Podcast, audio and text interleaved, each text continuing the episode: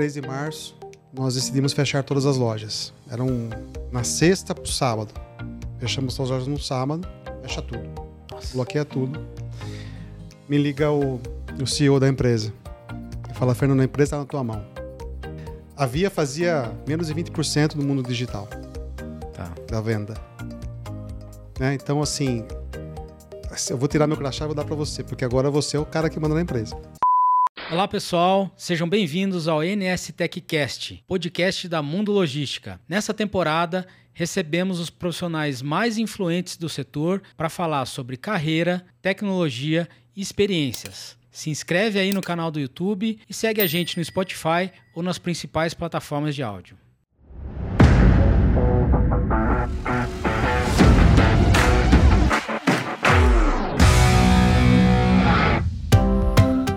Fala pessoal, vamos iniciar aqui mais um episódio do NS TechCast, nosso espaço para falar sobre logística, carreira e com profissionais que inspiram outros profissionais do nosso setor. Bom, hoje eu tenho aqui ao meu lado o Eliel, CEO da Boni. Eliel, obrigado mais uma vez aí pela, pela presença. Uma satisfação. E hoje a gente vai ter um episódio super especial. É, a gente tem aqui Fernando Gasparini, diretor executivo de supply chain da Via. Fernando, obrigado. Obrigado a vocês presença. pela oportunidade de trocar ideias aqui. Valeu. Inspirar as pessoas. É, isso aí. Vamos, vamos lá, vamos tentar bater um papo interessante aqui.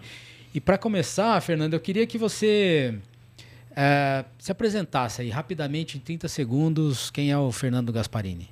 Bom, o Fernando Gasparini é um apaixonado por logística, é, apaixonado pela família, duas filhas, é, Moro aqui perto, inclusive, mas estou nesse mundo de logística desde os 27 anos. Nunca deixei esse, esse ramo. Então, uma jornada já bastante longa aí, experiência grande. Sempre focado em varejo, né? sempre trabalhando nesse ramo, que eu me especializei e sou apaixonado. Então, adoro pessoas, trabalho com gente. Nosso mundo é gente. Ah. É gente e processo. Legal. Fernando, a gente tem, assim, alguns convidados nossos aqui, né?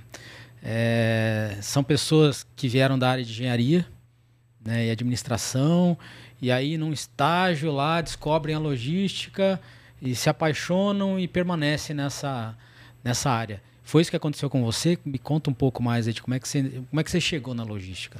Bom, essa história é longa. Bom, eu me formei em engenharia na FEI em 93. É, na época, como assim é hoje, mas estava nascendo aquela, aquela seleção de estagiários nas faculdades pelas grandes empresas. E eu comecei nesse mundo nas bicicletas Monarch. Ah, é? Olha, você lembra, né, das bicicletas lembro, Monarch? Lembro muita gente não sabe o que é, mas... Lembro bem. É aqui na, era aqui na Santo Amaro, aqui na Marginal, que hoje é do lado do shopping ali, que ergueram grandes torres, mas na época tinha fábrica ali de bicicleta. Ah. E eu fui para esse estágio lá, fazer estágio lá. Comecei lá com dois anos, pra, com dois anos antes de terminar a faculdade, fazer o estágio. E ali eu já comecei a mexer com o MRP da, da fábrica, a mexer com essa questão de engenharia de produto, ah, materiais, etc. É. E eu já me foquei ali. Depois eu fui fazer um MBA fora, fui estudar. E o meu estudo já foi meio que ligado a processo, gestão de qualidade, essa visão processual das coisas. Tá. Né? Uma coisa antes, é, produtividade, esse tipo de coisa. Meu MBA, meu MBA não foi financeiro. Foi muito mais na parte de gestão de crise, gestão de mudança, okay. que é muito importante o mindset de uma pessoa de logística, né? Uh Muda demais, né? Muda todo o contexto, como tudo, né? Mas aqui acho que é um pouco pior. E toda lá eu tive toda essa visão também de gestão de qualidade, né? Um pouco mais de profundidade. Aí eu voltei, quando voltei, eu já voltei pro, pro GPA. Ok. Com uma visão muito de, poxa, eu trabalhava numa indústria, meu sonho era trabalhar no varejo, não sei por, sempre pensei na faculdade que ia trabalhar no varejo. Yeah. Depois eu fui para o Carrefour, eu brinco que o Carrefour me negou um, um curso de estágio, fui, fui, negado no Carrefour. então me vinguei. Pô. Mas. Olha do que ele abriu mão. É, é, olha que abriu mão. Nossa, vou te falar. Mas depois. mas depois eu voltei para lá no Carrefour. Mas mais para frente. Aí eu entrei no, no, GPA, já no estágio, logo no, no, primeiro, primeiro mês eu fiquei em logística. E a partir, de, a partir daí vi que é aquilo que eu queria mesmo. Foquei um ano de treinamento no, no GPA como trainee na época. O, o GPA tinha um programa como tem até hoje, extenso de, de, de trainees. É.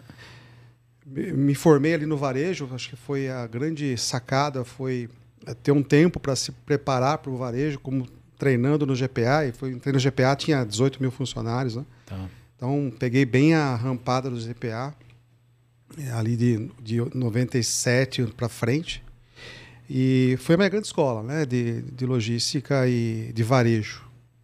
E a partir daí, aquilo pegou e eu fui crescendo. Entrei como trainee no GPA, fiquei cinco anos em operações, transporte, central de distribuição e é. com malhas logísticas, desenvolvendo CDs e, crescendo. Depois eu fui para a parte de gestão de abastecimento mesmo, né? Mexer com pedido ah. para a indústria. É. E aí entrou outro, a outra formação, né? Que eu costumo dizer, né? Que logística tem o mundo operacional e o mundo de gestão de dados, né? Que é a questão mesmo de fluxo de produtos, de gestão dessa, de todo o fluxo que passa dentro das centrais de distribuição é. ou fora dela. E foi mais um cinco anos ali de trabalhando junto com a indústria, junto com o comercial e isso me trouxe uma bagagem bem interessante de interrelacionamento, né, dentro e fora da empresa. Uhum. Naquela época a gente começou a falar muito de colaboração também, indústria varejo, né, para poder cortar custos, né? É. Custos que dentro da cadeia são custos que nós chamávamos na época custos custos, é, eu dava até uma palavra feia, mas um custo que não devia estar tá lá. Tá. É um custo, uma burrice, tem um custo que só conversando se elimina, né? Se elimina.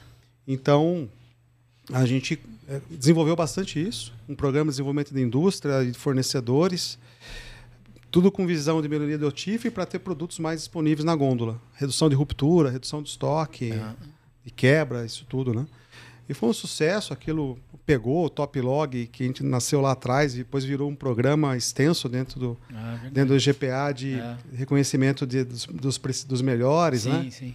Depois virou o Fazlog no Carrefour, e quando eu fui para o Carrefour eu fiz o Fazlog, então isso, isso enraizou né, na rotina hoje do varejo de, desse relacionamento muito próximo com a indústria varejo, para realmente estudar a cadeia como um todo e eliminar custo. Tá. Né? Tem até um episódio bem interessante com uma indústria que tinha fábrica no Rio, mas por questões tributárias do país tinha que vir para São Paulo e voltar e com, com, todo o produto.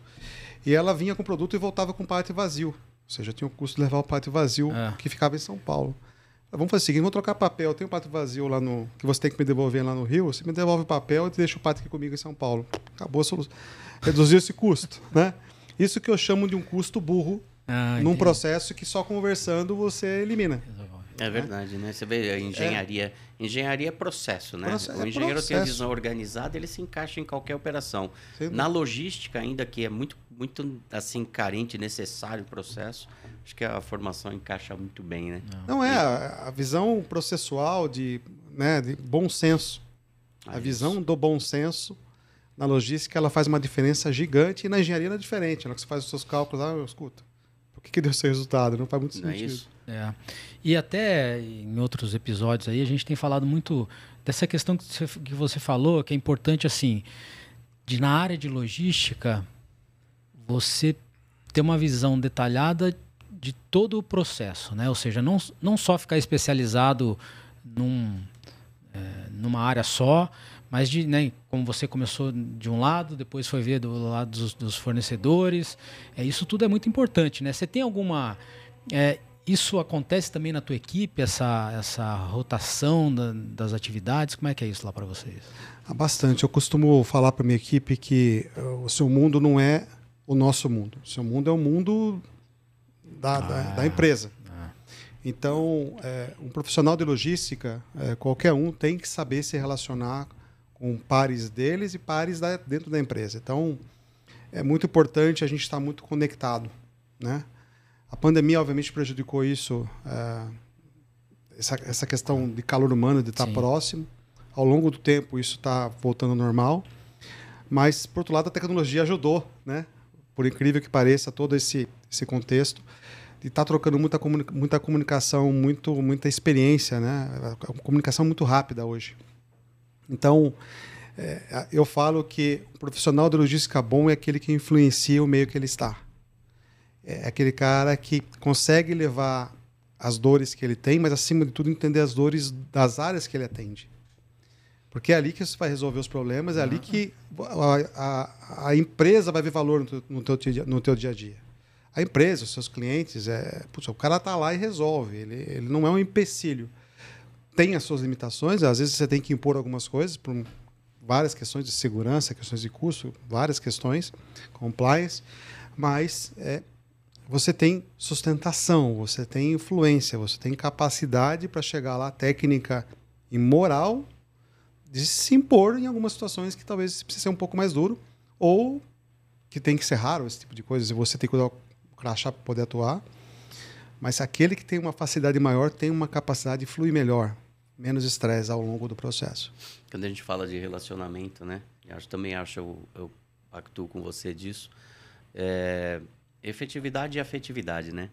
A pessoa tem que saber se relacionar, tem que gostar de pessoas, as pessoas têm que gostar deles. E efetividade é isso que nós estamos falando aqui, né? Buscar conhecimento para que ele possa multiplicar e fazer com que os outros cresçam também. É, Muito interessante isso. É.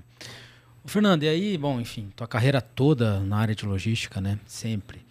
Mas existe uma curiosidade sua em saber, por exemplo, é, sei lá, como seria o Fernando como um engenheiro em outra área ou Algum dia você se questionou assim, o que, que eu estou fazendo aqui? Como é que é isso para você ou não? Isso nunca aconteceu? Nossa, perguntinha. Olha, já me perguntei, sim, já me questionei se eu devia mudar um pouco de ramo, se eu podia trabalhar no. Eu já, eu, na minha carreira, eu tive uma experiência rápida na indústria, numa indústria e ah. confesso para você que foi um choque para mim. ah, é? Eu pude dizer você que não, não me dei bem. Ah. É, e assim, quem está numa logística de varejo, a velocidade é, que você enxerga o resultado que está fazendo é muito alta. Ah, isso é muito legal. Então, assim, ação-reação, ação-reação. É muito rápido, é muito dinâmico. Né? Todo varejista que está me escutando sabe que o pior dia da semana é na sexta-feira à tarde. Porque o que ele fizer na sexta-feira à tarde vai, vai replicar na venda do sábado. E se fizer mal feito, você vai ter um estresse do caramba no sábado. Então, assim, e quando você está numa indústria, eu, eu, me sentia mais distante desse resultado. Entendi. E, e para mim fez uma diferença brutal uh, esse jeito de operar. Eu não me dei bem. Tá. Então, assim, eu me frustrei um pouco. Falei, deixa eu voltar para trás, deixa eu ir pro meu mundinho lá.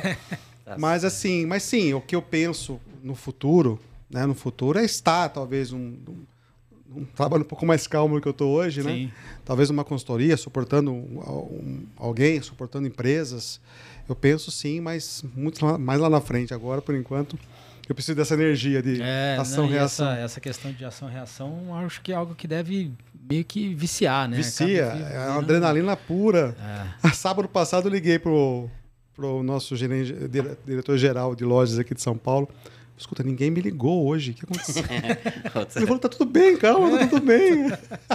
Não, mas a, a, indústria ele tem os processos mais encapsulados, né? Tem. Quando você fala de varejo, você tem que atender a expectativa da ponta ali. É. A coisa é muito veloz, é muito dinâmica. Demais. A coisa realmente ela funciona num outro ambiente. Exato. E aí você cria, é, cria essa situação, esse ambiente, esse metabolismo, é. passa a ser um vício até, né? Tira isso e põe na indústria. Nossa. É um choque, né? Exatamente. Eu imagino, não, cara... eu imagino. Não, mas assim, na, na indústria, 5 e meia, 5 da tarde na sexta, carrega caneta, volta às 7 e meia na segunda-feira. Interrompeu a adrenalina ali, não Olha, tem adrenalina, não, não tem nada. Como é que eu faço? Pô?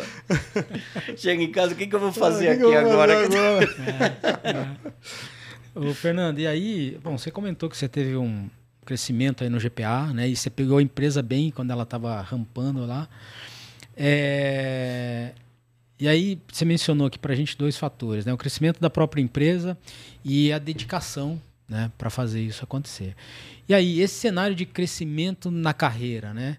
Ele ele é diferente em empresas que já estão muito consolidadas, né? Ou, ou e sem grandes planos de expansão, ou você acha que a logística pode propiciar é, crescimento ou uma maior rentabilidade para uma empresa que às vezes já está mais consolidada? A logística é uma peça fundamental e assim e erra quem pensa numa logística dentro da empresa. Um pouco estava falando dentro do meu cubo. A logística é como logística você está saindo da sua empresa. Por mais estabilizada que seja a empresa, o mundo em volta não. Ah. Ele te traz desafios gigantes a todo momento. Então, o profissional de logística, em qualquer ambiente de crescimento ou, pior ainda, num, ambiente de decréscimo de movimento, ele pode fazer uma grande diferença se estiver conectado, se estiver atrás de novas tecnologias, novos processos para poder ganhar eficiência, se fazer diferente, reduzir custo. Então, essa eu acho que é a grande diferença de um cara que está sentado numa cadeira de logística, que tem um mundo, é, ele tem um negócio para transportar, que sim é um negócio dele, ele tem o um processo dele interno, eficiência, isso, é. isso pro resto da vida vai ser assim, mas ele tem uma oportunidade de trazer de fora muita coisa, muita, muita coisa para ganhar eficiência dentro e acima de tudo fora, né? Então, eu acho que gestão de materiais, até composição de material, ele pode influenciar nisso. Então, se estão na indústria. Então, é, a cadeira de logística é muito dinâmica, ela é muito ampla. Só não faz diferença quem não quer. Quem não quer. É, esse é o meu ponto. E quem está num país como o Brasil, que tem essa dificuldade já pelo território de logística e, e também um país que tem tecnologia na veia, que quer sempre estar se diferenciando. Hoje nós temos grandes institutos, grandes canais para você buscar conhecimento. Se o cara é dinâmico, se ele tem sangue na veia e quer fazer diferença, a cadeira de logística é super importante. Eu, eu acrescentaria aqui a questão, quando se fala empresa consolidada, com a tecnologia não existe empresa consolidada. É, é, várias, são várias startups dentro de cada processo. Quem, quem se imaginar e se enxergar consolidado e acha que está tá morto, está tá, tá, é. tá, tá, sólido, sustentável, tá morto. É um tá, piscar de olho tá ficou para trás. Vida, é isso aí. É. Está com a vida em risco. É, e acho que existe um outro, um outro fator, e você deve ter sentido muito isso, né, pela longa carreira que você já tem na área, de que antes éramos vistos como custo e hoje somos vistos como estratégicos. Né?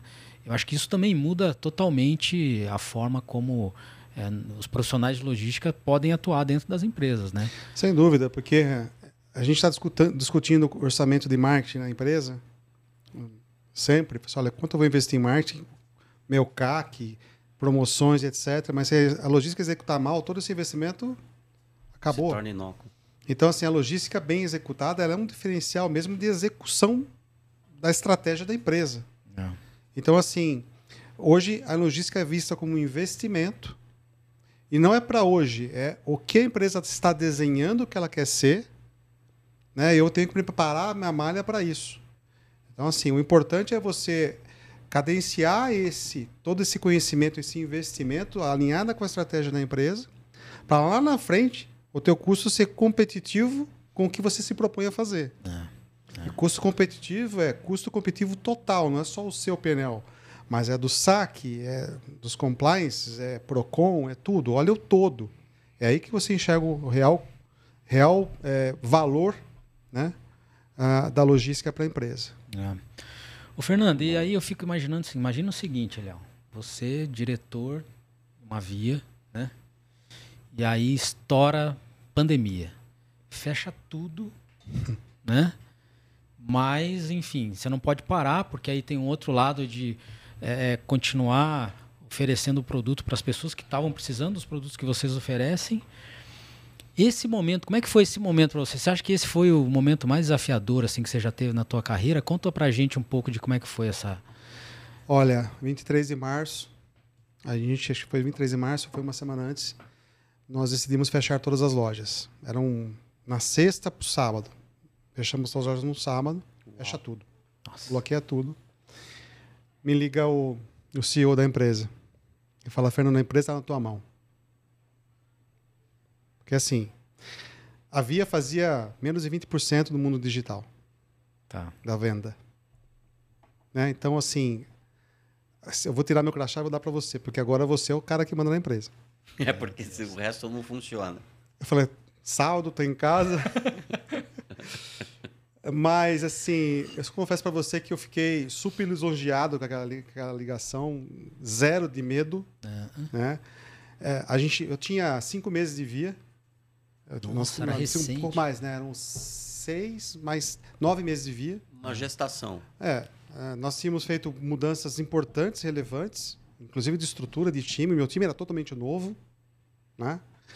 É, mas naquele momento eu falei, Liguei pro time na hora. Ó, todo mundo no telefone aí, não tinha Teams, não tinha. Aquele negócio não existia, né? Até tinha Teams já, mas eu não usava. Achava uma usava. ferramenta nojenta. É. E tinha medo daquele negócio. Né? Tinha um gerente meu, o Tyson. Esse o Tyson, se ele escutar isso, vai ser legal. Ele era o único que usava o Teams nas reuniões nossas, o resto todo mundo entrava para aquele, sabe aquele, aquele, aquela TV enorme que Sim. tinha uma câmera, que ficava. sei, sei. Falei, tá, porque só você do Teams. A hora que deu aquele problema, tu falou, vamos pro Tyson, chama o Tyson. Mas. Uh, falei, gente, o que a gente faz agora, né? Mas era um momento muito de incerteza, né? É diferente de uma crise. É, pois é. Crise, você ou já teve uma experiência e sabe o que vai acontecer. O momento de incerteza é, é assim, meu, primeira coisa, monta uma reunião todo dia, da, da meio-dia a uma, com todo o time. 100%. 105 pessoas conectadas no Teams. O Teams virou ferramenta na segunda-feira. Como é que funciona? Tá, o piloto aí, vai avisando todo mundo. Para poder fazer pontos, é, check-out toda hora, toda hora. E tinha várias incertezas, crise sanitária, puta, todo mundo com medo, né? E a logística é uma área que puta, foi todo mundo para ir de frente, ninguém ficou sentado. Né? Eu mesmo podia ficar em casa, não fiquei um dia. Todos os dias a, no CD junto com o meu time todo para poder fazer esse negócio. E a gente, um número super, super interessante. No mês de maio de 2020, nós fizemos a mesma movimentação de peça, um pouco a mais, inclusive, do que todo o primeiro, o último tri de 2019, com Black. Maio. Um mês depois. Um mês depois, assim. Foi, um, foi gigante o movimento. Extraordinário. Assim, extraordinário, pujante. E isso, cada, cada batalha que a, gente ia que a gente ia vencendo, a gente ia comemorando e, e ganhando força, ganhando força. E, meu, aquele negócio decolou de um jeito. Com isso veio o vendedor online, que foi outra, outra baita sucesso. Eu lembro muito bem desse dia. E na segunda-feira todos fomos para a sede em São Caetano, sentamos com o TI. Falei, gente, o que, que a gente faz? Aí uma moça da TI, né, a Kátia, chama Kátia Bambambam, porque essa é boa, ela levanta a mão e fala, eu estou testando a ferramenta do vendedor online, falo, já não é mais teste, põe no ar esse negócio. já põe para funcionar. É, já põe no ar aí, bota tantos vendedores aí, vamos fazer o negócio acontecer. E, o negócio decolou e hoje é uma ferramenta super, super relevante para a Via, CRM muito bem amarrado na mão do vendedor. Ah, abandona a POC e vamos para frente. Não existe POC, existe vida real. É. Não, imagina assim, previsão de demanda acabou, né? Não, Não assim, é, todos nós, acho que todo mundo de supply, eu participei de várias lives depois no processo, e assim, nós desligamos todo o sistema de reposição de estoque. Nada, nada respondia. Nenhum histórico fazia nada. sentido. Nenhum histórico. A gente, a gente senta comercial junto, fala, o que, que nós vamos fazer? O que, que vai vender? Não sei. Vamos, vamos testando, vamos testando, vamos escutando o mercado, vamos lendo o relatório, vamos, vamos mexendo, vai na mão, vamos embora. Ah. Ah. Então, assim, imagino lá o pessoal que estava com. Bom, falamos com várias pessoas do GPA, o GPA fez a mesma coisa, desligou o sistema de reposição de estoque, pelo que eu escutei nas lives, enfim, todo mundo foi nessa linha, porque, meu, mudou tudo, né? Acabou, a história já não representa mais nada. Não sabe qual o comportamento, qual a expectativa vai ser construído naquele é, momento, é, né? Então, assim, e demorou para essas coisas estabilizarem, se, se estabilizaram até agora, né? É. Mas foi muito, cabelo branco fez muita diferença. Ali é onde a gente viu que pessoas experientes que estava com o time na mão, que tinha o time, escuta, vamos reagir, vamos. A, a, minha primeiro impulso foi essa carga de responsabilidade não é só minha, né? É. Obviamente que o CEO falou a empresa está na tua mão e contem conosco. Claro. Né? Claro. Todo, todo o suporte nosso para poder te atender e a companhia toda virou para aquilo, né? É uma crise no, no meio de uma incerteza, porque você não sabe o que vai acontecer. É terrível. É. Não é? E a gente fala assim, é, a preocupação em processo, né? Mas acrescentou uma preocupação e as pessoas, né? Também o time. Porque também o time sanitária. deixou de sair do ambiente e vai para home. E como é que você faz essa gestão? Como é que essa pessoa se comporta? Como é que se como é que controla isso tudo? Não tinha álcool gel, não conseguia comprar álcool gel, máscara não tinha, ninguém sabia como fazer, cada um então, fazia uma coisa. O cara mata que hora, é, como que pega. É, Era um negócio, um negócio brutal, assim. Então, é, ao longo do tempo e, e, a gente por ser uma empresa muito grande muito visada né muito visitada muito sim, todos os órgãos sim. de vigilância tal em cima que no momento isso é super importante porque você vai pegando insights e respostas mais rápidas para poder ir mexendo no teu dia a dia para poder ir adequando né mas graças a Deus a gente conseguiu evoluir muito forte durante a crise durante todo esse processo crescer muito em 2020 hoje a gente colhe frutos né porque a gente se transformou na força uma empresa super digital né? Junto com o mercado aí. Coisa que a gente achava que ia demorar três anos, fizemos ali em meses, né? É. É, combinou com esse crescimento de 2021 para 2020, 84% de crescimento no e-commerce, é uma coisa, uma explosão absurda. É, total. E que eu, eu costumo dizer que nós somos privilegiados em ter passado por esse movimento ácido que foi esse movimento da pandemia. Porque a maturidade que, que nós, como profissionais, passamos, outros provavelmente não passarão. Isso nos deu uma maturidade, é um, um casco, pancho, né? É, casco. E, é. eu acho que somos privilegiados é. por, por, termos passado por isso. É, a gente, uh, eu tenho prezado muito por manter o histórico. Para quem está vindo, que conheça essa história. Ótimo. Porque essa história, ela, ela tem que ficar muito latente na ser cabeça. Preservada aí, né? Tem que ser preservado e difundido, porque a minha gestão de crise lá atrás, né, é, que eu fiz lá no meu MBA, é, assim, me ajudou muito. É. Porque o que eu mais estudei, eu fui que apaixonado por companhia, por, por companhias aeronáutica, né? Porque é. eu estudei muita gestão de crise, tá. de queda de avião e tal. Então, você vê como se comportar numa crise, como agir, que botão apertar, quem atuar, né? É, acho que ajudou bastante nessa, nessa, nessa hora. Então, para mim, gestão de crise hoje Acho que é a parte importante do currículo do profissional. Legal. Perfeito. Ô, Fernando, a gente estava conversando antes, até a gente descobriu aí na sua pré-entrevista que você gosta de jogar tênis, eu também, Eliel, enfim. A gente é um amante aí do esporte, mas é, tem algo que o tênis te ensinou que você usou, por exemplo, nesse momento, você usa é, na tua carreira?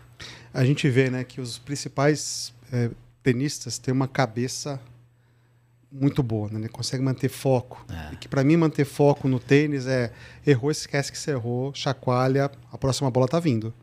Joga bem. É a hora de você se recompor e sabendo que você pode ter outros erros, mas meu, se recompõe, aprende com aquele, mexe no ângulo de mão, punhadura, posicionamento de perna, se posiciona melhor, pé esquerdo na frente, direito, vai jogar um voleio, né? Eu acho que isso conversa muito com a logística, assim. A logística muitas vezes é um jogo de tem hora que você não você para numa situação e fala, e agora? O que, que vai acontecer? É. é. muita tentativa ali e erro. Errou, chacoalha, erra pouco, né? Mas chacoalha, limpa o pó e vambora.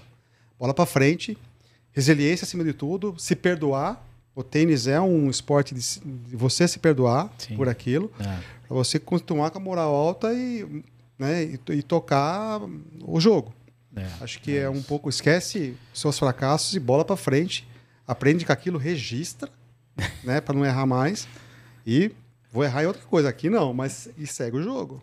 Resiliência numa fração de segundo, né? É, Você é. já vai, aprende, volta e, segue a condição natural e vamos para frente. Sem dúvida. Aprendizado isso, sempre. Isso vai te deixando mais cascudo, né? Vai deixando um profissional mais completo.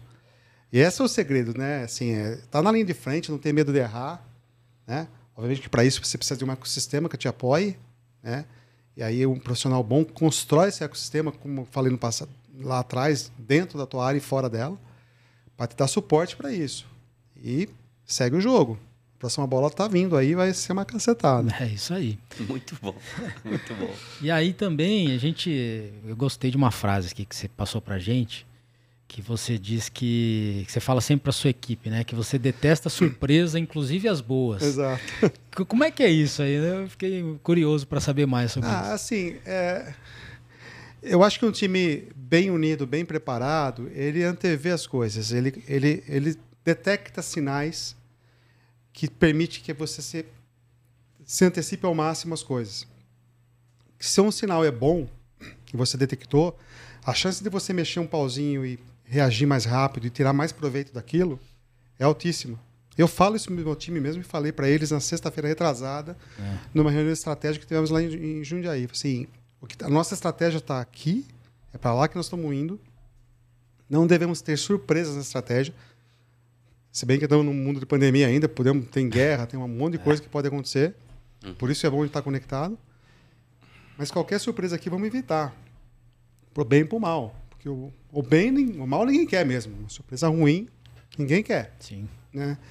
E, e, assim, um cara antenado, um cara que já passou por algumas, algumas crises, né?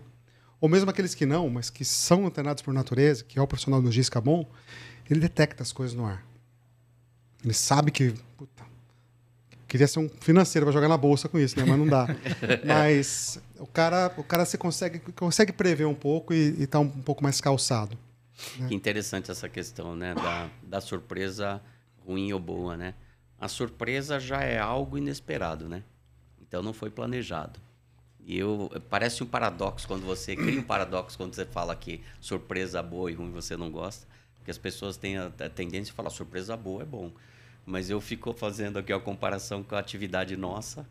E imagina uma área de vendas, fechar um grande cliente, uma surpresa incrível, o cliente bate o martelo, Desde que você esteja E você não dividiu, né? não dividiu com ninguém. Essa é. surpresa pode virar o caos para sua companhia, Mas, né? É, e é uma surpresa muito boa e pode se transformar é, no caos, né? Lembra que a logística pode fazer a diferença em tudo. Assim, eu falo muito isso, muito no tom. Não esconde nada de mim. Não esconde nada desse grupo. Traga ah, para mesa. Ah. Traga para mesa Excelente. todo momento. Excelente. Esse bom ou ruim, porque assim a gente pode estar junto se algo ruim acontecer, como podemos comemorar juntos se algo é, bom acontecer. Muito legal. É. Então, você é mais nesse tom. É, porque muita gente, puta, fiz uma besteira aqui que eu faço agora. É. Ah, não, meu, põe na mesa. Todo mundo errou, lembra do, do jogo de tênis? Você errou. Às vezes, você, na dupla, você compartilha o erro. Compartilhe. Né? Ponha na mesa, não esconda. Esconder vai ser pior. Porque esconder um problema já começa a ir para o lado ético, já começa a ficar muito nebulosa a situação. É, é verdade, muito bom isso, viu? É, Essa é, reflexão muito, muito, boa, viu?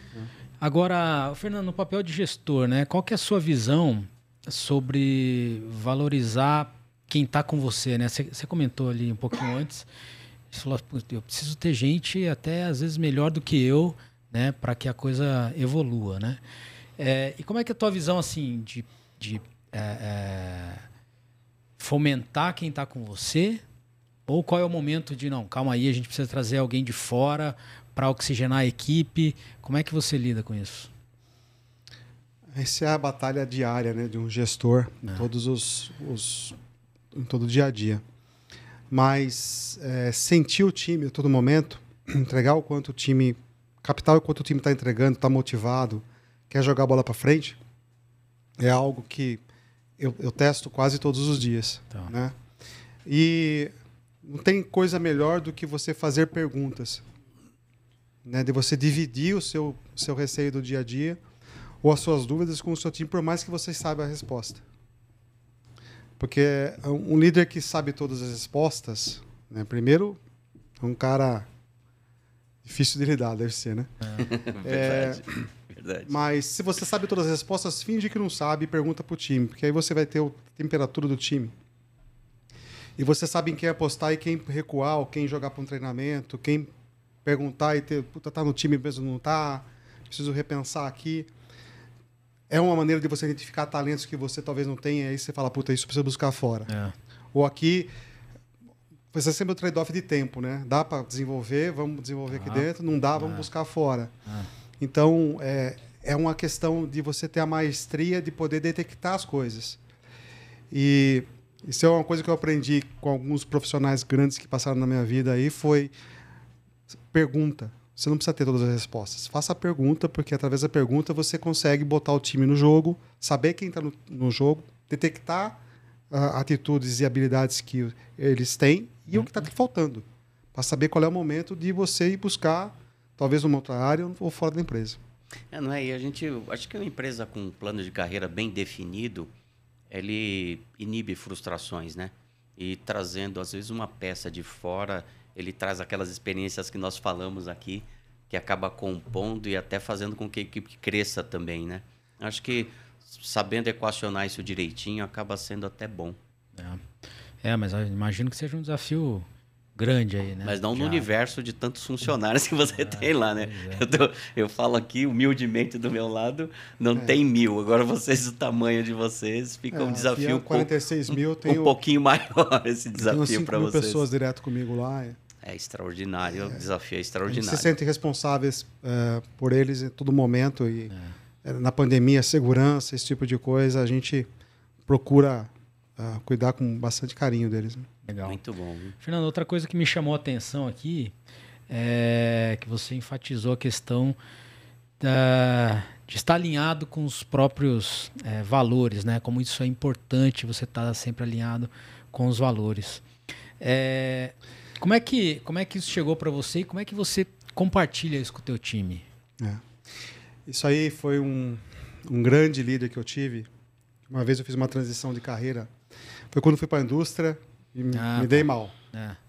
Aí eu tive a oportunidade, a chance de ouro de ter um almoço com esse, esse meu um líder meu que foi no GPA, posso falar o nome, né? Claro. César Suac. Claro. Um almoço no shopping Guatemi aqui em São Paulo. E eu tava para baixo pra caramba. Você tava mal, porque assim, tinha feito um movimento que Não errado. É. E não pela empresa, mas por mim. Sim. Né? E ele falou o seguinte: falou assim, olha, você tem que fazer movimentos na tua carreira tendo sempre muito em mente quatro grandes pilares já antecipando, no dinheiro não, tá nenhum, não é nenhum deles. Tá. Mas o primeiro é trabalhar num segmento que você acredita. Então, você está... Você acredita no mundo de tecnologia, no mundo que você está querendo construir, no ecossistema que vocês estão construindo? Aqui me dá vontade de estar, é onde eu quero, eu quero construir, como eu no varejo. Eu quero estar no varejo. Para mim, varejo é o que dá essa, essa, essa adrenalina do sábado de manhã. Depois, acreditar no segmento que eu tô, no segmento né, de, de ou, ou na empresa que eu tô. Aquela empresa, de fato, tem um propósito, atrás dela tem algo que me atrai, é um desafio legal, é assim, é, quero estar tá lá. Terceiro, é o segundo mais importante, é o terceiro, mas é o segundo mais importante, que é faça o que você gosta, porque você vai se matar ali, meu amigo. Você vai, você vai se matar, você vai sair de casa, vai deixar sua família para trás, você vai ficar lá 12, 14, 15, 16 horas. E é lá que você vai estar. É. E quarto são os valores. Não conflita com o valor. Então, assim, puta, você preza por ter uma qualidade boa de vida, por ter tempo para estar com a tua família, questões éticas super relevantes. É. Né? Eu nasci numa empresa, eu nasci numa família extremamente rígida com esse tipo de coisa. Fui, passei por empresas extremamente é, éticas com esse, com esse tema de, de ser ético na empresa, tanto com as pessoas, como questões éticas mesmo, né? De tantas coisas que a gente vê errado por aí. Sim. E assim, é um modelo mental que se você conflitar, meu amigo, você fica mal contigo. É. Ele te faz mal. Aquilo não te deixa pensar. É o tipo de coisa que se você pegar no jogo de tênis, você vai perder de zero. Porque você, meu, assim, é igual você jogar no tênis e um cara do lado tá roubando. É, pra mim, dá. eu jogo. Tô fora. não dá, né? Tô fora. Não dá. É. Tô fora. Eu não vou ficar jogando com quem. Meu. Sim. Né? Não é certo fazer isso. Então, é.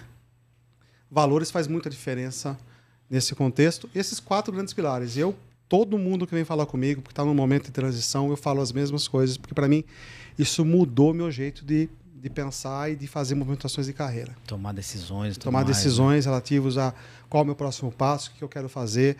Puta, estou, esse segmento que eu estou perdeu a atratividade e não quero mais estar. Ok, então você já tomou uma decisão lá em cima. Mas os outros três não vai mudar. Você vai fazer o que você gosta, vai trabalhar numa empresa que você valorize com os valores que você quer. É. Não, puta, não confio mais na empresa. Ok, muda de empresa, mas talvez com o mesmo segmento. É. Dificilmente você vai, uma coisa que você não vai mudar é puta, aquilo que você gosta de fazer. Pode mudar uma coisa mais correlacionada, né? Sim. Sim. Mas valores é alguma coisa que você não muda, né? A não ser que mude a tua vida de um jeito brutal, mas aí tem que acontecer um negócio gigantesco para você mudar o seu mindset de valores. Né? É. E faz todo sentido o que você fala acompanhando a tua carreira. Ela segue nessa linha, nessa pegada logística, né? E o que é curioso aqui é, é, é a tua visão de que o ganho é consequência, né? O importante é ser feliz, né? Exatamente. É que eu falo, se a, a sensação de, de vibração no final de uma jornada for maior do que a de alívio, acho é. que o caminho está certo, né? É, quem está na logística tem que aprender que você nunca fez tudo que precisava naquele dia. e a sua, e dormir com isso, a né? sua habilidade de escolher o que fazer para ir com a cabeça minimamente com uma consciência, puta, eu fiz o que era mais importante. É diário isso. É, teve uma eu sou um admirador do Gasparini. O Gasparini já deu uma entrevista pra gente lá na Mundo Logística, né? Do, Foi. A gente tinha lá gigantes da logística e tudo. Ah, que legal. E naquela oportunidade você comentou sobre uma oportunidade que você teve de ir pra África. Foi. Foi? E você acabou decidindo não ir. Foi. Né? É, você já tinha tido esse almoço? já, já tinha tido esse almoço. É, mas a decisão ali foi uma decisão muito de momento mesmo. A Via me atraiu naquele momento, ah, okay. grandes amigos chamando ali. É. E tinha alguma coisa que me fez mudar de decisão e depois eu fui ver que estava certo, né? Imagine, passar. Alguém me falou alguma coisa no ouvido, não, alguém, não sabemos da onde. É. Falei, meu, não dá espaço que acho que você vai, Fica aí. vai ficar aí. É. Fica aí que acho que faz sentido. E duas coisas aconteceram, uma pandemia, depois um problema com a minha mãe, e graças a isso ah. eu estava aqui no Brasil e para mim fez grande diferença. Eu ia sofrer demais. Ele fala assim da África, isso me remete imediatamente a um episódio que eu estive em Angola e a logística em Angola, em Luanda, é incrível, né? É. Existe uma questão social lá. A venda é no acostamento, né? Sim. O pessoal com catálogos, você vai parando. Eu fui na casa de um amigo em Angola e ele, ele simplesmente me cedeu um apartamento para eu ficar, não quis deixar o hotel. Cheguei ao apartamento vazio. Ele falou, mas não se preocupa não. A gente vai ali na, no Mussulo, que é uma ilha que tem lá, e no caminho ele foi comprando geladeira, TV no acostamento, com catálogos. Móveis para cozinha. É, louco, né? Passamos um dia no Mussulo, voltei no outro dia, o apartamento estava tudo lá dentro.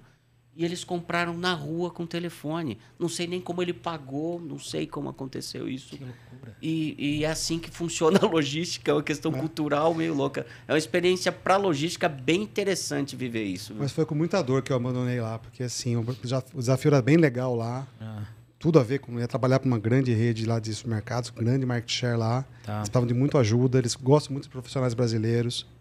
Muito respeito pela empresa, mas foi num momento que. E assim, as coisas foram acontecendo ao longo do tempo e chegou num, no momento final. Foi, foi ali não que é tomei. Falei, não, não dá. Foi uma decisão correta. Eu olho para trás hoje, foi correta. Acho que para os dois lados. Imagina ter um profissional cabeça aqui, não ia dar certo no meio da crise é, lá. Ah, não ia funcionar. Ô, Fernando, e aí, assim, você já passou por empresas que têm forte atuação no e-commerce, né? Magalu, é, Walmart, Avia, né?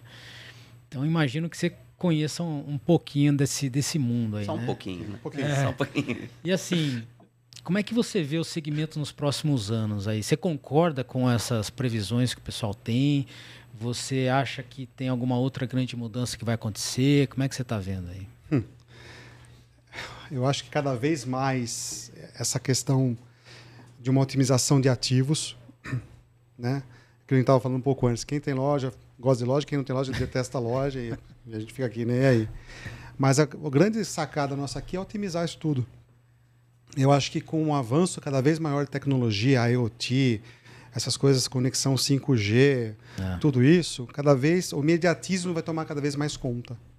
Né? É verdade. E o que eu acho que vai vir para a mesa é um pouco mais de bom senso, né? um trade-off de custo versus o que de fato o cliente quer. Tem muita gente falando que ah, faço isso, faço aquilo, mas escuta, você pergunta para o seu cliente ou o seu acionista que quer.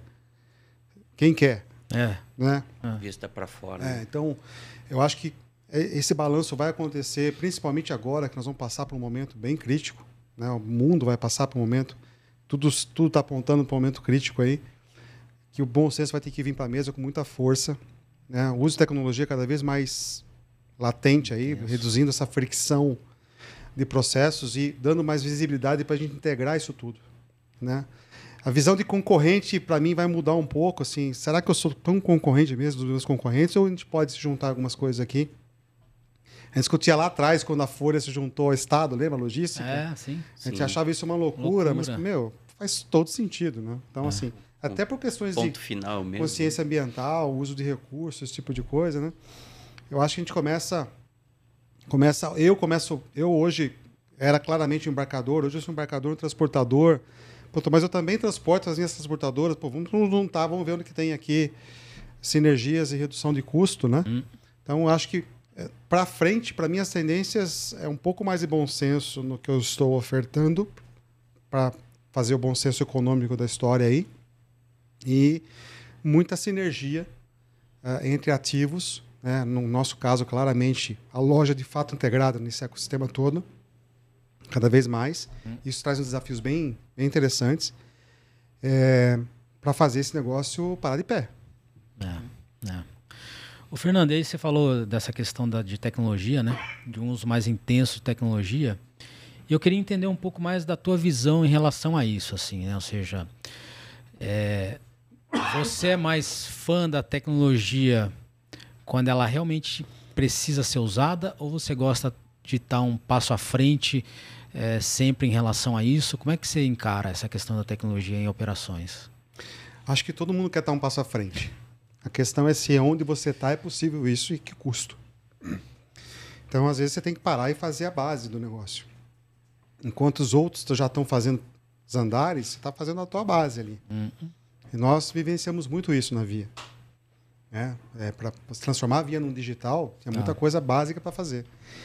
Então, óbvio que eu quero estar na crista da onda. Recentemente estive em Miami vendo tecnologias novas lá. É. Tem coisas que são totalmente aplicáveis, é fácil fazer, outras eu vou ter que fazer escolhas aqui. Então, acho que como profissional você tem que fazer esse balanço do que é possível e do que não é possível.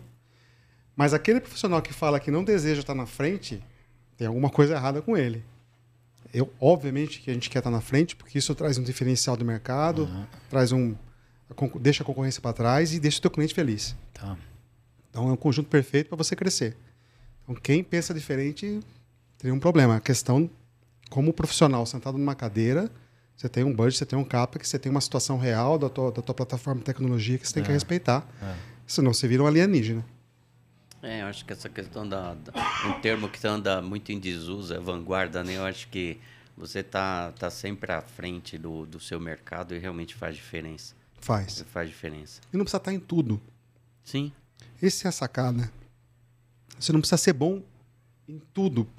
É quase impossível fazer isso. Então, escolhas, de novo, o que o teu cliente quer. Né? Aí sim você tem que dar uma focada, porque você vai ter que fazer escolhas. Que é a análise do persona, né? Exato. Vai ver qual, qual persona você quer alcançar. É, escolhe a persona lá, escolhe. Sortudo aquele que pode escolher vários. É verdade. E tem gente no mercado que está assim, temos que respeitar e falar, poxa, esse cara está um passo à frente mesmo, ok, vira uma referência. Mas tem um detalhe, né? Se, se ele vira referência, você está tendo ele como base. Não. O que, que ele não fez ainda? É a isso. sua referência tem que ser além do cara. Senão você chega nele aí. E aí parou, né? Mas você bate no teto, não. Quero ser melhor que ele. Então vamos pensar como, como eu passo isso. É. Às vezes até aprendendo o que ele fez errado. Também. Ô, Fernando, e aí, assim, a gente já falou, ah, gosto de jogar tênis, mas assim, é, tem outras coisas que você gosta de fazer quando você não está fazendo logística? Ou existe, existem esses momentos, né? O tempo todo você está olhando, você está sempre vendo alguma coisa, como é que é isso na ah, tua vida? Eu tenho meu cantinho no interior lá, tenho o meu ah, sítio que eu fico lá, fico lá quietinho de vez em quando, fazendo meu churrasquinho, brincando Desligado. lá. Brincando com o meu cachorro, com a minha família, né? Tô com duas filhas já grandes, já estão já estão encaminhadas aí, mas eu tenho o meu cantinho lá, que eu fico lá com a minha esposa. Gosto de chamar gente pro meu, pro meu cantinho lá pra gente brincar um pouco, dar risada, né? É, é. E tem esses momentos. Eu também gosto muito de ficar em casa aqui em São Paulo. Sou bem caseiro.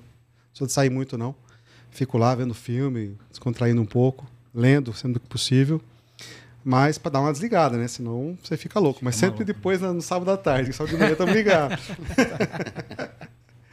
tá certo. E você é, do, você é do interior?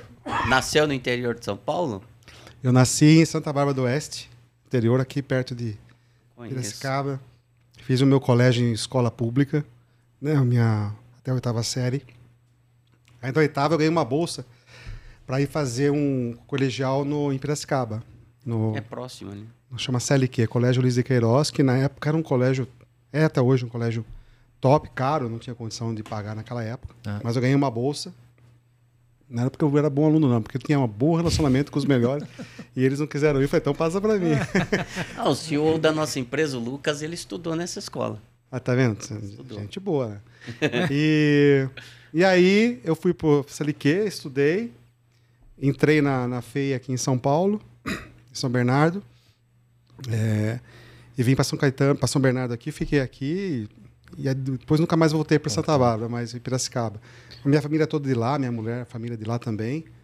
E quando eu fui para fora, eu voltei, eu voltei com 28 anos do MBA. E voltei com uma tese na mão, que é. foi uma tese de gestão de crise na aeronáutica. Pois é. Fui lá conversar na Embraer, achando que era na Embraer, não passei no teste da Embraer. e, e acabei entrando no, na, na, no GPA, é um que eu queria.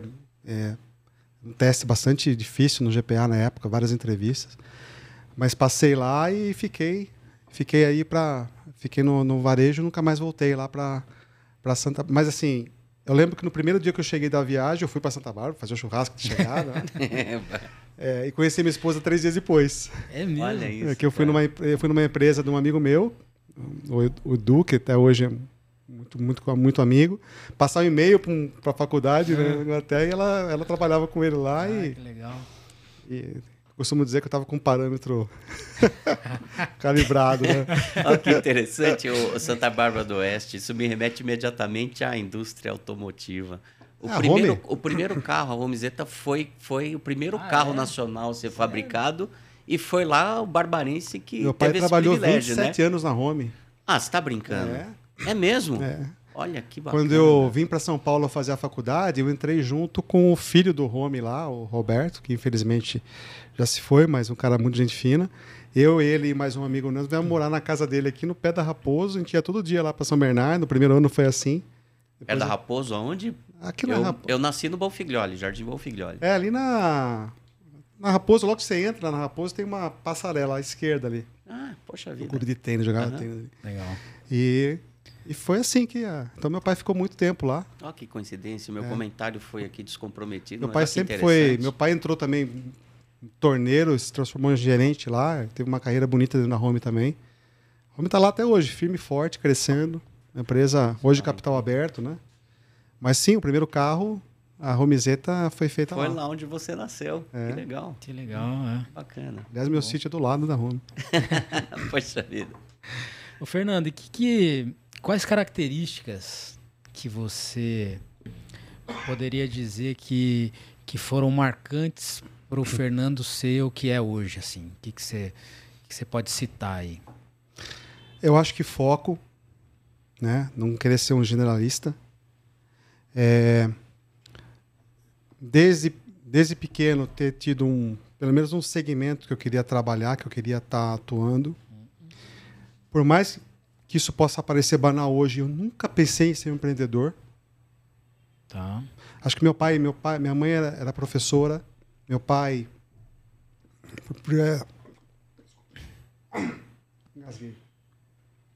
meu pai é da empresa privada, então assim, eu sempre tive esse esse, esse modelo mental, né, feito para para ser empresa privada, não, não tem essa vibe de, de ser Empreender. empreendedor, não tenho isso. É. Se eu, é uma coisa que eu penso muito, será que um é um defeito meu? Não, sei. Não, não. Você está preparado para não ter isso. Né? Característica. É uma característica. É. Mas eu procurei sempre estar num segmento, não ficar é, tentando mudar muita coisa, né? E sempre tive como meta terminar minha faculdade e fazer um estudar fora, que na época fazia uma grande diferença, é. né? Para poder ser um ter ser diferenciado no mercado. Eu não queria ser mais do mesmo. Mais um, né? Mais um. Não queria, de fato, nunca quis, nunca, ah, nunca é quis ser mais do mesmo. Parabéns. Então, então assim, é, acho que esse foi um foi um chave para mim. Para fazer isso, tem sacrifício. Quem quiser ficar em casa vendo TV o tempo inteiro, meu, você não vai se diferenciar. É. É você não vai, se você não acordar cedo, se você não for numa operação cedo, ver como que sai um caminhão, como que, ele carrega, que documento que o cara faz, você não vai se diferenciar.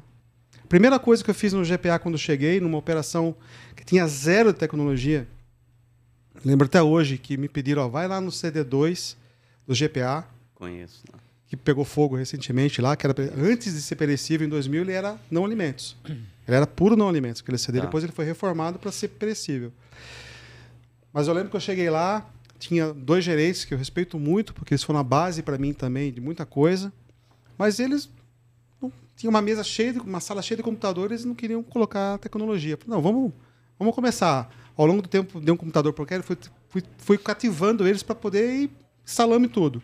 Primeira coisa que eu fiz naquele CD quando eu cheguei foi ir para um mezanino, que era um, uma sala abandonada, toda suja eu pedi pro, pro Carbone, que era o gerente do CD na época, falei, Carbone, você pode, por favor, pedir para limpar a sala? Eu vou junto limpar lá. Eu queria pintar a sala inteira de branco. Falei, mas por quê? Porque eu quero desenhar os processos. Oi. Eu desenhei todos os processos do CD. Todos, 100%. Como, desde o caminhão chegando até saindo. Então eu vinha de madrugada. Meu, isso me deu uma base de como funcionava o sistema todo de logística do, do GPA. Ó, a engenharia, então. Ó, a engenharia, porque o sistema que estava por trás daquele CD era o mesmo sistema da mercearia. tá. que já estava mais evoluído em tecnologia, mas ele me deu uma base do como funcionava o sistema que eu usei pro resto da minha vida naquele, naquele no GPA e até hoje eu uso, porque é muito racional o processo. O GPA foi muito feliz na construção dos sistemas dele. Né? O Abílio sempre fala, né? Você, TI, é TI logística, TI logística. Ele foi muito feliz na condução daquilo. Então, e ali eu peguei cada coisa e falei, meu Deus, por que, que é assim? Ah. Né? Então, assim, lembro que tinha uma menina que ela pegava um papel e ficava colocando o código do produto do lado, assim. Eu falei, por que você faz isso? Não, porque eu preciso usar esse código para fazer aquele processo. E esse código, esse código não funciona lá. Eu peguei, liguei pro cara de TI que eu conheci no meu estádio e falei, escuta, você consegue colocar esse código aí? Eu consigo, amanhã tá pronto. No dia seguinte ele imprimiu, pô, não. Não, tava lá. Tá lá. Então, assim, eu lembro é de. As lojas me pediam para fazer entrega no, no, no, no, Next Day Delivery. É. Ah, não muda nada, né? Tô falando em 97 isso aí. 98. Já existia lá, já tinha esse bicho lá. E fala, não, tem que entregar no dia seguinte, né? O Roberto, que é CEO da Via, me pedia isso lá já. É. É, hoje ele me pediu de novo. é, e falava assim: é, como é que eu entrego no dia seguinte? Por quê? Porque como é que era o processo? Olha que legal que era o processo. As lojas vendiam durante o dia eletro, eletro, eletro eletrônico, é. né? O, o Eletro, lembra? Jumbo Eletro? Sim, lembro sim. bem. Era, era, um, era um passo à frente do, jum, do, do, Jumbo, do papai, Jumbo Eletro. Papai falava muito de Jumbo Eletro. 42 lojas que vendiam. Não, quero entregar no dia seguinte. Tá bom. Então, eles vendiam no dia seguinte entrava a Rosana, uma funcionária nossa lá, colaboradora muito, muito legal. Ela imprimia aquela, ela entrava às seis, da, seis da manhã, fazia duas horas extras todos os dias, imprimia lá uma folha 3 com todos os pedidos, com o CEP, e ela sabia o box do CD de cabeça. Ela ficava colocando na frente ah, o box. Aí separava, outro cara do lado digitava, imprimia as etiquetas, o separador ao longo do dia separava o produto e entregava no dia seguinte. Né? Por isso que eu entregava em 24 horas, porque tinha esse processo. Naquela Sim. época não tinha autorizador. Tava entrando autorizador na, na no, no, mundo, aquela uhum. em 98, 99. É. Sim. E eu falei, quer saber? Se ela coloca no papel e eu colocar um sistema atrás aprendendo que aquele CEP vai no box 40, amanhã o CEP cai vai no box 40 de novo. É. Olha aí. Eu chamei o cara de TI, o Edson, cerqueiro, meu anjo. Santo Edson. É, Santo Edson. Ele veio, ah, você só quer isso, só. É, depois você faz um sisteminha para mim, se ela errar, eu poder mudar, né? O CEP é. do box X, eu quero mudar um box e tal. Mas beleza, foi lá e fez. Implantamos, fui no correio, comprei um, um CEP, um CD dos Correios com todos os CEPs e ruas. É.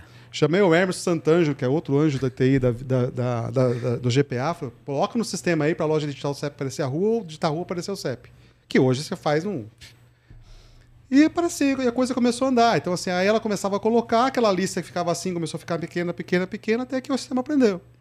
Que legal. Beleza, agora às 10 da noite, puxa os pedidos, já sai a etiqueta, separa de madrugada e entrega no dia seguinte. Então, assim, depois eu comprei o Roadshow. Lembra do Roadshow? Sim.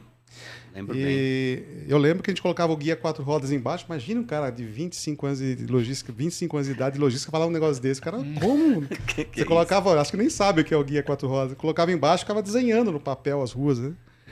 E, e as coisas e as coisas foram foram evoluindo, né? Então, então é, essas coisas é, de processo de, de, de, desenhar as coisas e fazer as coisas acontecerem é, para mim faz uma baita diferença. Sem dúvida. E, e, um profissional que não quer, que, que, não, que não, não vai lá, não aprende, não pergunta, pô, separador, por que você está fazendo isso? Como é que você está fazendo tal? Isso é senso de frustração, isso é lá no chão, isso é andar na operação e sentir. Isso vale para o CD, isso vale para a loja, como uma loja recebe. Quantas vezes eu fui em loja fazer auditoria do caminhão para saber quanto que eu errei na separação, para voltar para trás para entender por que, que eu tinha errado?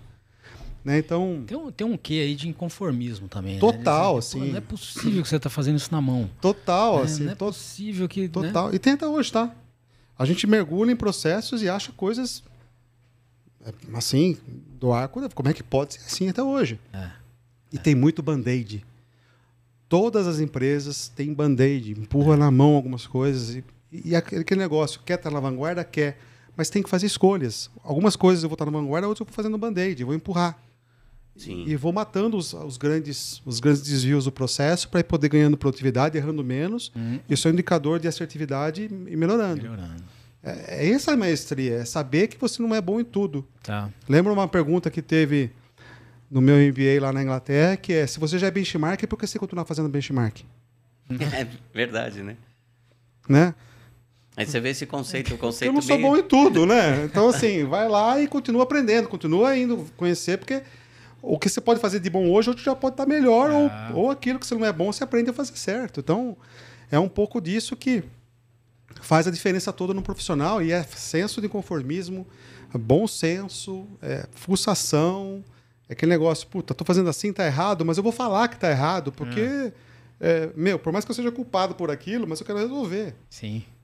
Né? E como todo bom engenheiro, eu tô vendo aqui muito de Lean, de OKR, tô vendo tudo aqui encaixado no teu discurso aqui. Nossa! teve um processo no Carrefour, cara, assim, de Lean, que foi fantástico, assim. A gente tinha a operação da FLV no Carrefour, né? frutas, legumes Sim. e verduras, no GPA também, o processo era igual, né? Então, assim, até que chegou um cara e perguntou para mim, por que, que a sua loja fica separada oito horas no CD? Ocupando aquele metro quadrado. E você pedindo mais metro quadrado. Eu falei, caramba! Como eu sou, né? E aí você vai ver o Lean e tal, e puxa, acabamos com isso, você ganhou espaço e colocamos outra operação lá dentro. Você vê. Né? Então, assim, é o porquê que é assim, é o grau de inconformismo. Sempre foi feito assim, não quer dizer que está certo. Vou até te atrapalhar aqui, eu vou ter que fazer um comentário aqui muito, muito particular, que eu prestei muita atenção no seu discurso e que eu achei extraordinário, por isso que eu quero destacar todas as pessoas que fizeram parte da, mudan da mudança de processos em que fez com que você evoluísse como profissional ou como processo, você tem o nome de cada um na tua cabeça. Sempre. Isso é muito legal é, ouvir é de você legal. e eu fiquei assim admirado com isso. Parabéns, que coisa é. boa ouvir isso, viu? É, e assim, é impressionante como as pessoas, é, seja qual for o nível, estão abertas a te ensinar desde que você chega com a humildade, humildade necessária para perguntar.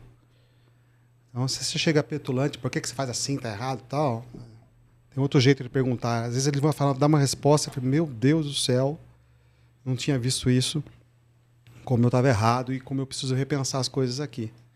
Então, a humildade abre muita porta. Ah, eu tenho certeza muita, disso. Muita porta. Tenho certeza disso. É, e o ser humano, naturalmente, às vezes tende a não ser humilde. É, né? é. Às vezes a gente se pega numa situação para precisa corrigir rota aqui. Bom, Fernando, então agora a gente vai para um quadro final aí que a gente tem, que a gente chama de dicas e impressões. Eu queria que você deixasse algumas dicas aí para quem está nos ouvindo, tá? Então, uma dica de um livro. Cara, eu tô lendo dois agora. Um deles é chama Leadership 4321, que é de um general americano famoso nos Estados Unidos que, que fala um pouco de liderança. Ele fala as coisas básicas que todo líder tem que saber. E uma delas, é, que passa um pouco por tudo que nós falamos aqui, que é você conhecer quem você está liderando. E conhecer não é saber só as habilidades, o cara é bom computador, bom no processo, é conhecer o que move o cara. Né? É o que é lá dentro. Que liga é o que liga a, chavinha, chavinha do cara, né? É. A gente costuma dizer que o currículo é a primeira camada da cebola, né? Depois conversa com o cara, você tira a segunda camada. Aí você vai desenvolvendo, você vai lá naquele miolo da cebola, que é aqui que esse cara. É aqui que esse cara se motiva, é para isso que ele está aqui, é o propósito dele. Propósito. É o propósito é dele.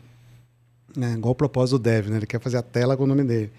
Mas, enfim, o que, que move o cara é aquilo. Então, assim, é básico isso, mas muito líder esquece disso. E, assim, às vezes o cara não está performando porque está com um problema familiar. Se você não sabe uhum. disso, você vai, talvez, destruir ou dispensar um bom talento. É. Então, conhecer o dia a dia do, do profissional é sempre bom. E um outro que eu estou lendo muito, que tem muito a ver com o momento nosso, com aprendizagem contínua, que eu acho que nós, como ser humano, temos que ter, é o, o manual do, do manu, pequeno manual antirracista.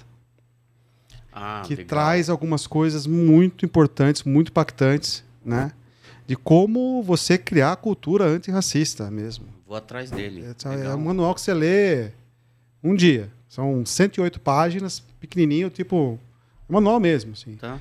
Ele dá algumas coisas assim fantásticas, algumas frases que mexe com o teu com o íntimo, né? Ele fala assim: se você se culpar por ser branco, você não assume a responsabilidade que você tem nesse nesse ambiente. Ele, mais ou menos é essa frase. Legal. Que a culpa te paralisa, vai te paralisar, você não vai agir, você não vai, vai fazer diferente. A responsabilidade faz com que você mova montanhas para mudar o status quo da coisa. Né? Então Como a gente tem transforma, né? Transforma. A gente tem usado muito isso. A gente está falando um pouco aqui de linguagem. Eu acho que se a gente tiver atitude, tiver programas que tragam uma inclusão, a gente responde muitas dessas coisas aí. Então esse manual é, é bem interessante, é muito rápido para ler, mas te dá umas patadas assim, que puta, não tinha pensado desse jeito. E você muda a tua atitude, muda o teu jeito de pensar. E a gente, como influenciadores de mercado, estamos em posições que a gente pode criar programas embaixo da gente que faça mais inclusão, seja qualquer tipo de inclusão, uhum. faz muito sentido ler, porque te dá insights de você pensar diferente, falar, poxa, eu posso fazer um negócio diferente que pode trazer mais inclusão, seja qual for o ambiente que você estiver, né? Legal. E uma pessoa, teve alguma pessoa que te influenciou aí na carreira mais? Ah, eu falei do César Suaki é, antes, né? É. Tem o Luiz Ricardo também, que é um outro profissional de logística bastante conhecido.